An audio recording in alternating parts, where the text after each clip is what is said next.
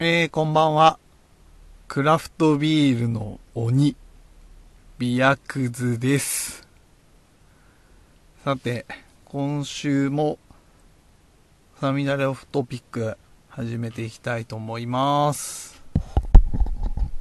で、ただ、今週、今週は、えっ、と、ちょっと趣向を変えて、あとちょっといろいろやってたらまたまた今週も遅くなっちゃったんですけど、あの、ちょっと前に出たビール、えっ、と、奈良醸造さんの、えっ、と、風つらですね。このビールをちょっといただきながら、で、このビールって、あの、公式にもあるんですけど、結構地味なビール。特にこう、特徴のないビールで、まあ、それ、そういうビールを作って、まあ、どうしようかってなった時に、いや、これは読書とペアリングさせようっていう企画が、えっ、と、奈良醸造さんの方であって、で、あの、皆さんね、あの、見たことある人は見たことあるかもしれないんですけれども、あの、エールブックスっていう、あの、企画をやってます。で、まあ本当今言った通り、あの、お食事とのペアリングならぬ、まあ、どういう本を読みながらこのビールを飲みたいかっていう、あのー企画をやっていて、で、まあいろいろこう、奈良醸造にゆかりのある人は、あの結構おすすめの本とかを紹介していて、で、毎回 毎回出る、あの、パシフィックブリューイング大場さんのホップキャスト JP でも言ってましたけど、あの、大場さんも、えっ、とね、えー角畑さんっていう方の新冒険論っていう、えっ、と、ちょこちょこ、あの、ホップキャスト JP の方でも出てくる、えっ、と、本ですね。そういったのを紹介してたりとかっていうので、でね、ちょうどこの間、ホップキャスト JP がこの話してて、冒険、冒険、結構さ、冒険ネタって、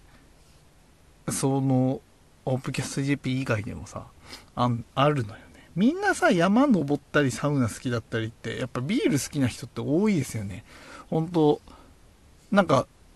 セットみたいになってきてるっていうか、まあいいいいんだけど、全然いいことなんですけどね。なんかこう、やっぱりそういうのがあって、結構トレイルやってる人とかさ、ね、そういうアウトドア好きとかっていう人が結構クラフトビールも好きっていうのが多くて、まあ、僕みたいなこうインドアクソアニメオタクみたいなやつは、まあなかなか、なかなかちょっとっていうのもあるんだけど、でもね、ちょっとまあ今回なので、まあもちろん、奈良醸造さんから、まだこんな美薬図にお声もかかるはずもなくっていうので、勝手に、エールブックスっていうのをやってみたいと思います。一応、このポッドキャストでお話ししつつ、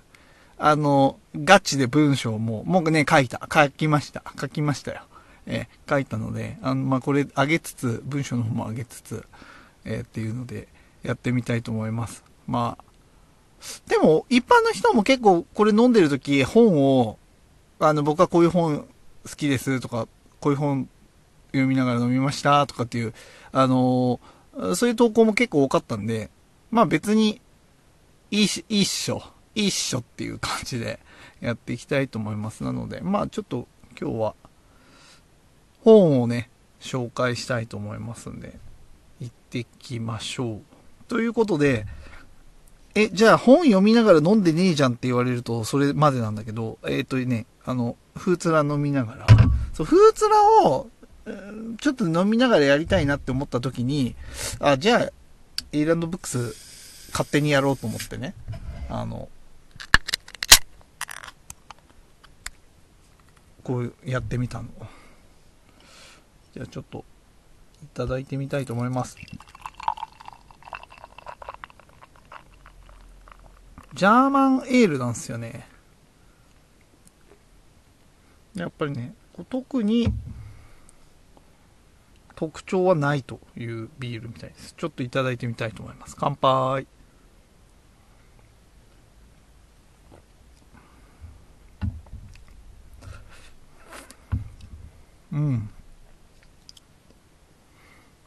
トースト系麦味。でも確かに、なんかね、心地いい、いい。本当に何の邪魔もしないような、だらだらずっと飲んでられるようなビールですね。度数も高くないし、ほんとね、その香ばしいパンの、ほんとトーストの匂いみたいなのと、でも、ホップの感じも別にすごい特徴的な感じではないので、本当にちょっとこうダラダラと何かしながら飲むのにはぴったりなビールかもしれないですね。うん。あったらまた飲みたいってなるかもしれない。あの、いや、本当にダラダラ飲めるな。なで麦うまい系、本当にトーストって感じだね。うん、これだけで本当に、ぼーっと飲んでられる。時間も選ばないな。朝飲んでもいいし、なんか昼に飲んでもいいし、夕方飲んでもいいし、今夜撮ってるんですけど、なんか夜飲んでもいいしっていう、そういう感じのビールですね。で、あ、ごめんなさい。で、えっ、と、今日私のが紹介したい本というのはね、まあ、基本僕、そ、そこまで小説読まないんですよね。よ、結構短編とかも読みたいやつだけ読んで、読んでない短編集とかも、残りを読んでない短編集とかもなんか贅沢な読み方しちゃったりとか、よっぽど気になった時読んだりはするんですけど、あの、あまあ、そう、漫画ばっかりでそこまでね、本は実は読まないんですよ。あの、自分で書いてるくせに。まあ、だから困ってんだけどさ。で、あの、ただ、今回、そのね、まあ、漫画原作、漫画から先に入ってます、これは。あの、不思議の国のバードっていう漫画があるんです。これコミックハルタかな。コミックハルタは、前にちょっと話したダンジョン飯が載ってる雑誌。で、一応このコミックハルタでやってる、えっ、ー、とね、えー、不思議の国のバードというお話。これは、で、元々の本が、えっ、ー、と、イザベラ・バードさんっていう、まあ、女性冒険家の方、イギリス人の方なんですけど、その方が、えっ、ー、と、日本、まあ、日本以外もいろいろこう書いてるんですよね。あの、ハワイとか、韓国もあったかな。あとは、まあ、いろんなところのそういう旅行記を書いてて、まあ、有名な人なんですけど、その人、まあ、有名といっても僕漫画から入ったかな。いや、でもなんか、一時2ちゃんとかでじゃ、じゃっと出てて、漫画が出て、あこあ、あの人かと思って漫画読んだ気がするな。まあ、漫画原、うん、から入ったんですけど、まあ、今回ちょっとね、えっ、ー、と、紹介させていただくのは小説、小説じゃない、旅行記かな？の方ですね。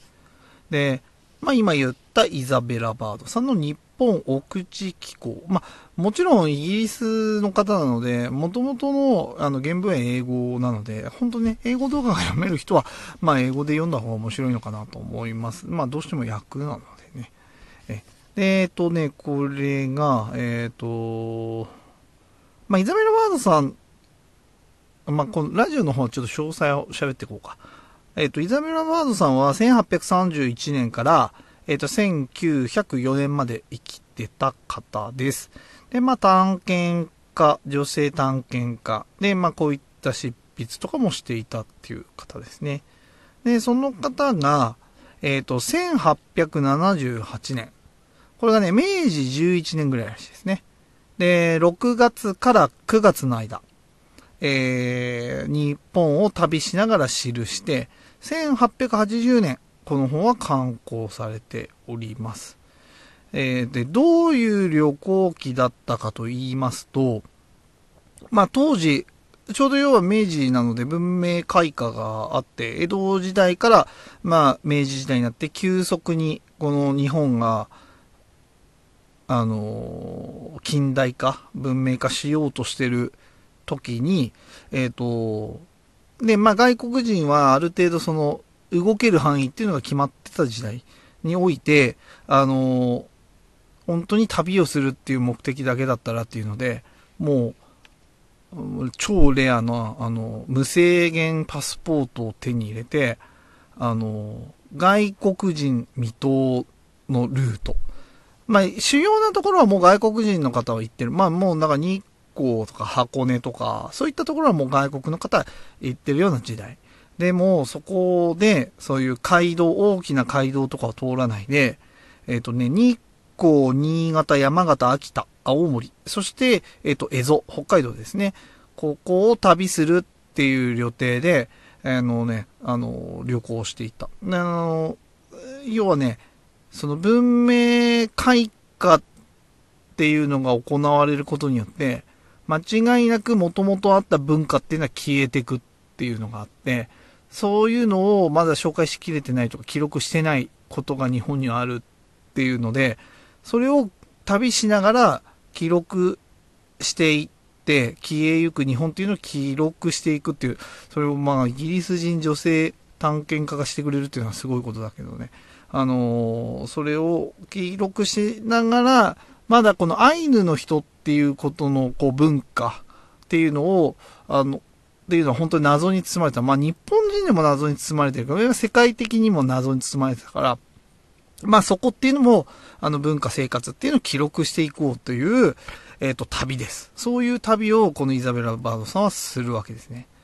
でね、あの、伊藤鶴吉かな？っていう通訳のね、人をやったの。これは謎の男なんですけどね。あの、すごい流暢、あの時代においてものすごい流暢な英語を喋るっていうね、あの男を、あの、なんだろう、通訳に従えて、あまり大きなパーティーは組まずに、多分基本2人かな。伊藤さんとイザベラ・バードさん、2人で旅していく。まあ、現地現地で何か荷物運ぶ人とか、それを手伝いの人でお金で雇って旅をしていくっていう、そういうね、旅の記録の話なんですね。で、えっ、ー、とね、あの、基本的には、えっ、ー、と、妹さんへ宛てた手紙をまとめる形で刊行されてるので、やっぱり見てない妹に説明するのに、すごい描写は細かい。で、過度なしょ、あの、就職っていうのはないので、読み物としては、あの、ちょっと読みにくい、読みやすくはないかなっていう感じ。えっ、ー、と、本当にね、例えば何かこう、人が使ってる道具、見たことない日本の道具だったり、えっ、ー、と、建物だったり、あの、っていうのをね、こと細かく、ここにこういうサイズのものがあって、その下に、あのこのぐらいのサイズのものが横たわってて、みたいな感じで書いていくから、すごいね、細かい。描写は細かくて、あの、色はこういう色をしていてっていうのをね、すごい手紙で、その、イギリスにいる妹さんに送ってるものだから、そういう形でね、かなり描写は細かいんですけれども、まあちょっとそういう小説みたいな感じではないので、読みやすくはないっていう本です。で、ただ、えっ、ー、とね、これはね、読んでて、ちょっといくつか面白いところがあるんで、それをちょっと言いますね。僕はね、読んでて面白かったのは、まず1個。まあもうそもそも旅行者、冒険者っていう感じの側面があって、あるんで、そういう読み方すると面白いよねっていう形。まあ、あの時代でさ、な、あの、教科書とかで習ったさ、まあ、偉人さんみたいなのが来て、まだでも、こう、文明開化したけどさ、あの、ちょっと危ない事件も起こってるような、きな臭いようなね、匂いが少し残るような、でも、急速に世界に追いつけてやってるこの日本のカオスな時代においてさ、女性が一人で、あの、男性すら行かないような、まああんまりこういうので女性男性っていうのもあるかもしれないけど、まあでも当時はさ、そういう、あるわけだから、日本人ですら行かないようなルートで、えっ、ー、と、北海道まで旅をする。だからね、やっぱりね、途中、日本に来るのはもちろん初めてだからさ、劣悪な環境ですよ。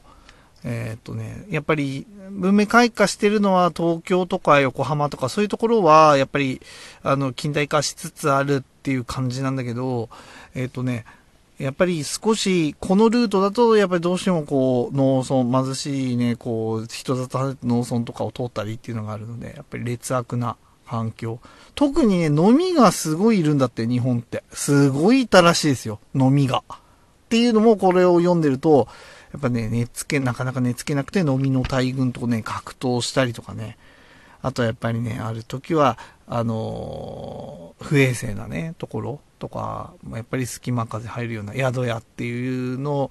名前がついてるけども、ほんとボロボロの小屋みたいなとこに、やっぱり、まあ、レディーだからね、イギリス人レディーが人が泊まったりとかさ。ね、あのー、あとはなんだろうね、雨漏れするような施設とか、まあ、あと外人さん、偉人さんっていうのは珍しいから、いろんな人に高貴な目で見られて、プライバシーのかけらもあったもんじゃないっていうようなね、ところだったり。やっぱりで、道なき道を行ったりするからさ、そういうところをゆっくりゆっくり進みながらさ、あのー、北海道に向かって旅していくわけよ。で、面白いよね。あの、やっぱ旅、あ、でもこの当時の旅ってこういうことするんだとか、あの、馬とかも日本の人ってこう荷物運ぶのが多いみたいで、なんかね、そういう荷物を運ぶ、あの、陸運会社、運送会社じゃないけど、そういうのがあるみたいで、いや、町場、町々にあってね、そこでこう雇って、あの、荷物運んだりとか、やっぱりあの、未だに、その、農村とかの方行ったら橋とかかかってないから、私っていうの？あの、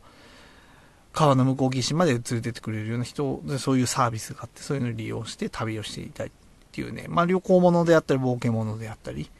ていうところで、まあワクワクしながら読めるっていうのもあるしね、結構自然とかね、あのー、の描写とかは綺麗、本当に感動したことは綺麗に書いてくれてるんで、そういうの面白いですね。僕は栃木出身で、栃木通るんで、あ、そこってああだったんだとかね、やっぱ知らないことを、まああの、イザベラ・バードさんに教えてもらうみたいなところもあって面白い。まあ、それちょっとね、2番にかかってくるんだけど、その次が、まあ、歴史的な、こう何、文献というかね、資料的な価値の面白さっていうのがあるのよ。え、これ何かっていうと、まあ、当時古文明開化して、時代は江戸から明治に移っていくっていう、この過渡期において、あのーやっぱりその、頑張って追いつけ追い越せじゃないけど、頑張ってるその都会と、まあそういう流れからちょっと人里、こう置いてかれちゃったような、あのー、忘れ去られたような農村、貧しい農村、うん、そういうほど遠いところに住む農村の、リアルな、そういう、ま、まあの、決して裕福ではない農民とか、そう一般市民の今までの生活っていうのが、垣間見れるっていう資料としての面白さっていうのがある。例えば僕たちは時代劇で江戸時代っていうとパッと思い浮かぶ、あの、っていうのはあるんだけど、ただもっと人里離れていくと、もうほんとほとんど裸みたいな状態で生活をしていて、もうそれこそ衛生面も良くないから、もうすごい病気にかかってたり、皮膚病にかかってたり、ただれてたり、不潔だったり、もう洗濯とかもしないんだって。しないって書いてあった。まあそれはあくまでイザベル・バーズさんが見てきたものだから、それが全部が全部正しいと思わないけど、ただ、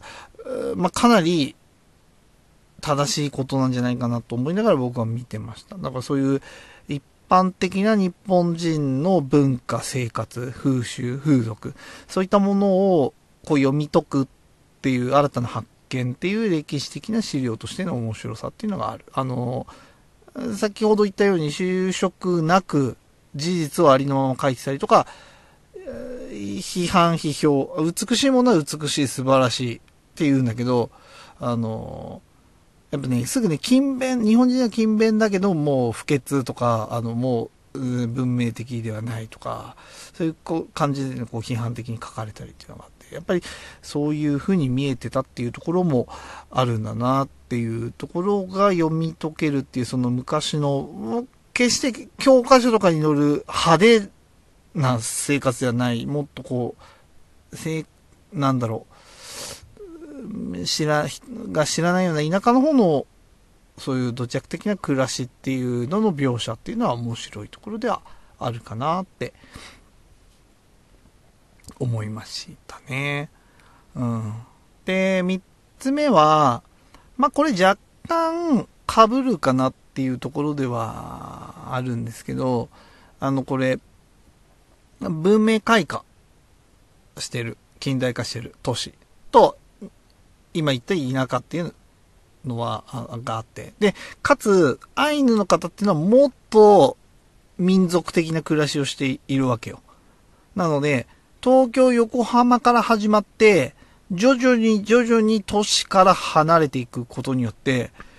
もうタイムマシーンはないんだけれども、明治からどんどんどんどんどんどん、江戸とかもっと古い時代にこう描写がどんどん移り変わっていくのよ。それがね、またあの、タイムスリップ、タイムトラベルものみたいな形で、時間を逆行する旅みたいな形で楽しむっていうこともできるわけ。まあそういった面白さっていうのはある、ある、あったかなっていうのはあるね。まあ本当 まあ知らない発見っていうのがすごいたくさんあるなっていう本だったね。そういう面白さのある本だったかなと思いますね。うん。そう言いながらこう、フーツラを飲むっていうね。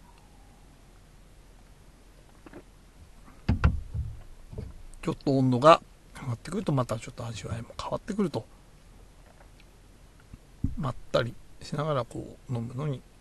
いいビール。そう。で、まあそういったね、3つこういう楽しみ方はあるかなと思いますね。本当に、なんだろうな、この消えゆく一瞬だよね。この日本僕たちも知らないし、僕もこれを読むまではこんな日本があったなんていうのは知らないね。あの、やっぱり教科書とかさ、時代劇、フィクションものとかで知り得る知識以外のリアルな記録、それも外国人っていうまあ、第三者的な目から見たものっていうのをさ、見れるっていうのも面白いし、まあその、なんだろうな、その消えゆく日本の残さなきゃいけないって言って、世界に発信しなきゃいけないんだって思って、イギリス人女性が、当時の、そんな、まださ、外国人に対して、ね、決して、なんか、きちんとしてたわけでもない日本をさ、一人旅して記録して世界に発信してくれてさ、っていうなんかその勇気とかロロマン的なものとかさ、そういったものを、に思いをふけいながら、ね、なんかこう、飲むっていうのに、このビールはいいんじゃないかなって思ったんですよね。今、この話がなければ、まあ、この話があっても、ああ、そうなんだって終わってる方もいらっしゃる。別にそれは全然いいことなんだけど、あの、正直読みやすい本じゃないから、あの、だけど、あの、まあ、漫画、不思議の国のバーズとかで、まあ、ざっと読むのも面白いかもしれないね。まあ、でも、そういう、こういうイザベラ・バードさんっていう方がいたっていうのとかも、この機会がないと目には触れないわけじゃない？とかさ、そういう日本人ってそういうちょっと野蛮、土着的な暮らしをしてたっていうこともあるんだっていうところを知るっていうのもさ、なんか面白い。そういうところに目を向けるっていうのも面白いし、ね、なんかそういうのがこの、今回こういうことがなかったら、やっぱり、まあ地味と言われてるこのフーツラというビールを僕は飲むこともなかったかもしれない。そう思うと、まあ不思議だよね。でいう、何？僕のこのエールブックス、読書とのペアリングっていう感じで、今回紹介させてもらったの。で、それはね、もう一回言うと、イザベラ・バードさんの日本お口機構。ね、これ実際、かなり批判的だったり、な内容だったりっていうのは感じはあるんだけど、まあ、実際こう原書で読むと、またちょっと印象は違うっっていう意見もあってね、ほんとこういう時、そう、書いたね、その、人のね、母国語が読めるとまたちょっと印象は違うのかもしれないけど、まあでも、あの、面白い、そういう知られざる日本を知るっていう部分では、とってもね、面白い本でしたね。はい。ということで、あの、僕の勝手にエールブックスは、こんな塩梅なんですけれども、今日は、そんな、感じでいいかなと思って ちょっとなんで飲んだビールとかも特に言ってないんですけど、でも、美味しい。そんな思いにふけりながら飲むこのビールも美味しいもんよ。ということで、まああの、皆さんもね、あの、ふーつらっていう奈良醸造さんのビールがあるのよ。本当に。地味。何の邪魔もしない。ちょっと、でも美味しいよ。トーストみたい。美味しいビール。これを飲みながら、まあたまにはね、まあ読む方はね、いっぱい本読んでる方は、あのね、いらっしゃるね。ピアクズの方のフォローして、フォロワーの方ももう毎日すごい本読んでて、すごいなと思ってる方もいらっしゃいますよ。料理も作ってさ、すごいなと思う方もいるいらっしゃいますし、まあ、いやなかなか読まないよっていう方も、まあこれを機会に、まあ、このビール飲んでみて、まあだらだら本読んでみたりとか、まあ本当に本以外にも、まあちょっとこう、本当にぼーっとしながら飲むのもいい感じのビールだと思うんで、まあ逆にフーツラの方に興味あるよっていう方は、奈良醸造さんのこのフーツラっていうビール飲んでみてもいいのではないでしょうか。ということで、まあ本当に今日はちょっとこんな感じでまとめてみつつ、いつかね、このエールブックス、エールブック、あ、なんかこの企画自体は、このフルツラっていうビールだけではなくて、今後もこう長く続いていくような、あのー、ところになっていくっていうところみたいなんで、まあ他にね、他のビールとこういう本読んだら面白かったよっていうのがあったら、そういうのをね、あのー、投稿してみてもいいんじゃないですかね。まあ投稿だったりやってみたりとか、うん、いいんじゃないですかねと思いますよね。いつかね、誰かのエールブックスにあの、妄想醸造所とか出たらいいなと思いつつ、じゃあもっと書けよっていう感じで、書かない、ね、書いてないからな。書かないと、書かないとっていう感じじゃないけど、書きたいなと思っております。ええー、ぜひぜひ、まあ、機会があればそっちも 読んでみてくださいっていう感じですね。あと何かあったかな？別にないかな。今日はダラダラっと、この後もちょっとビール、ちょっとね、温度上がってきた、またまったり飲むのも美味しいなっていう感じなんで。まあ、奈良醸造さんはおしゃれだね、本当にね、これね。元気さんっていう方がね、こういうビールのデデザインしてんだって、ホップキャスト JP でいつも出てくるんだけど、うん、そうそう。最近フォローしていただけて、とっても嬉しいです。はい。という感じで、まああの、こういうビールもあるよっていう、まあ面白い。でもね、こういうのも面白いんじゃないかなと思います。何言ってるかわかんなくなってきた。うん。ということで、ええ、あの今日はこんな感じにしていきたいと思います。まあ、来週もまたなんか考えてやりたいなって思ってるので、ね、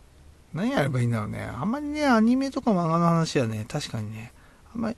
聞く人も少ないかもしれないね。ビールの話とかそういうのが面白いのかなと思いつつ。でもガンダムの話してくださいってこの間言われたから、ガンダムの話も今度しないとなって思いつつ、思いつつ思いつつよ。うん、まあでも、やってきます。うん。あの、少なからず聞いてくれる方がいらっしゃるうちは、やってきますし、まあ、やってて面白いなと思ってやってるんで、面白いなと思ってまして。最近ね、いろんな方のね、あの、ポッドキャスト聞いてます。えっ、ー、と、ポッドキャスト JP でしょ？あとね、えっ、ー、とね、ワントークワンパイントっていうね、あのね、大阪に住んでる30代の方がね、あの、一本のビールを飲む、切る間だけ好きなことを喋るっていうやつ。あのね、結構その方も、あの、トレイルランとか、まあそういう山登りとか、そういうのが好きみたい。そういう話とか。あとは FM ブリュワリーかな。あの、これはね、男の人と女の人で、掛け合いでね、あの、こう、やっていく。プリカント FM とかもそうだけど、まあ、ね、FM ブリュワリーも、そう、飲みながらね、こう、いろいろ、あの、ビールとかお酒とか、そういうことについてちょっと語ったりっていうので、そこは、あ、そう、そこでね、利き酒、利きビールをやってて、そういうのも面白いかもしれないけど、一人でやると大変かもしれないね。アシスタントがな、スタッフっつって、あの、主要日本ラガー伸び比べで、どのぐらいまでわかるんじゃいっていうのをやってみるのも面白いかもしれないですね。なかなかね、これ多分絶対難しいと思うんだよね。自信ないもん、俺。っていう感じですね。まあまあまあ、ちょっとごめんなさい。いつも、いつもながら終わり方、寂しくなってダラダラしちゃって、ダラダラ喋っちゃうんだけど、まあ、今日はこんな感じで終わりにしたいと思います。えー、っと、それでは皆さん、さようなら。また来週